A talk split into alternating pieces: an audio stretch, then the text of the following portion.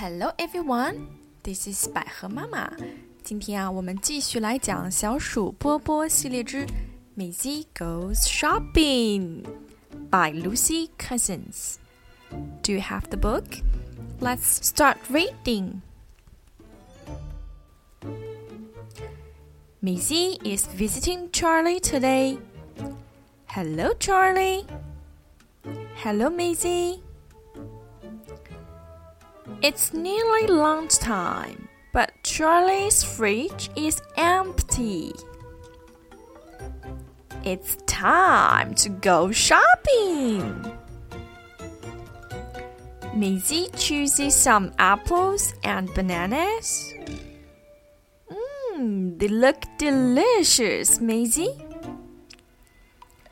Charley got some juice. What else does he need?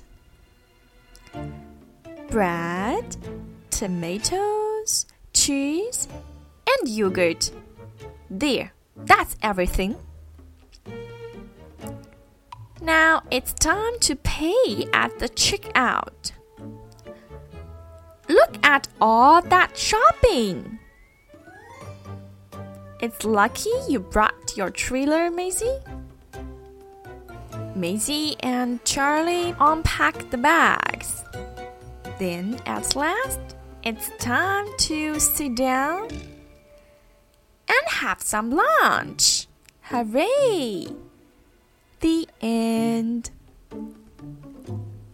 小朋友们，如果你也想成为英文小主播的话呢，就请给我来信，请关注微信公众号“乔纳森的魔法棒”。我们下次空中再会，拜。